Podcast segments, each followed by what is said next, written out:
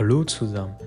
Kommen wir heute zu der ersten Folge, und zwar die kulturellen Unterschiede zwischen Deutschland und China.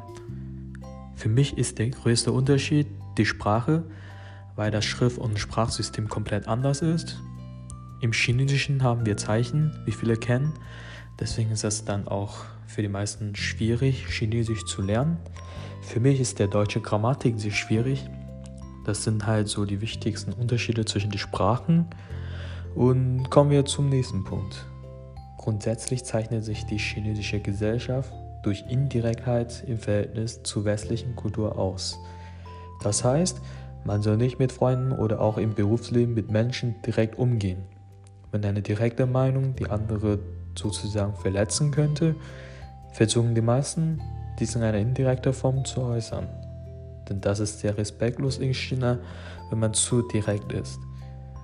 Dementsprechend spielt auch der mögliche Gesichtsverlust eine deutlich größere Rolle als in Deutschland und auch Rituale sind für die chinesische Gesellschaft von äußerster Bedeutung. Außerdem wird die Indirektheit der chinesischen Bevölkerung sich auch in ihrem Verhalten im Beruf wiedergespiegelt. Dies liegt daran, dass die Trennung zwischen Privat- und Geschäftsleben, wie sie in Deutschland Standard ist, in China nicht existiert. Das heißt, du musst immer aufpassen, dass man eventuell in dem Privatleben auch Arbeitsaufträge bekommt, die du dann in deiner Freizeit fertig machen sollst. Dementsprechend beginnen auch viele Verhandlungsgespräche mit Smalltalk über private Themen wie die Familie oder dein Gehalt, welches ich in Deutschland noch selten erlebt habe. Das ist jetzt auch schon Normalität in China. Ich kann aber diese Tradition nachvollziehen und auch vorstellen, in solche Bedingungen zu arbeiten. Kommen wir zu dem nächsten Punkt. Und zwar bei einer Esseneinladung in China ist es üblich für den Gast, ein Geschenk mitzubringen.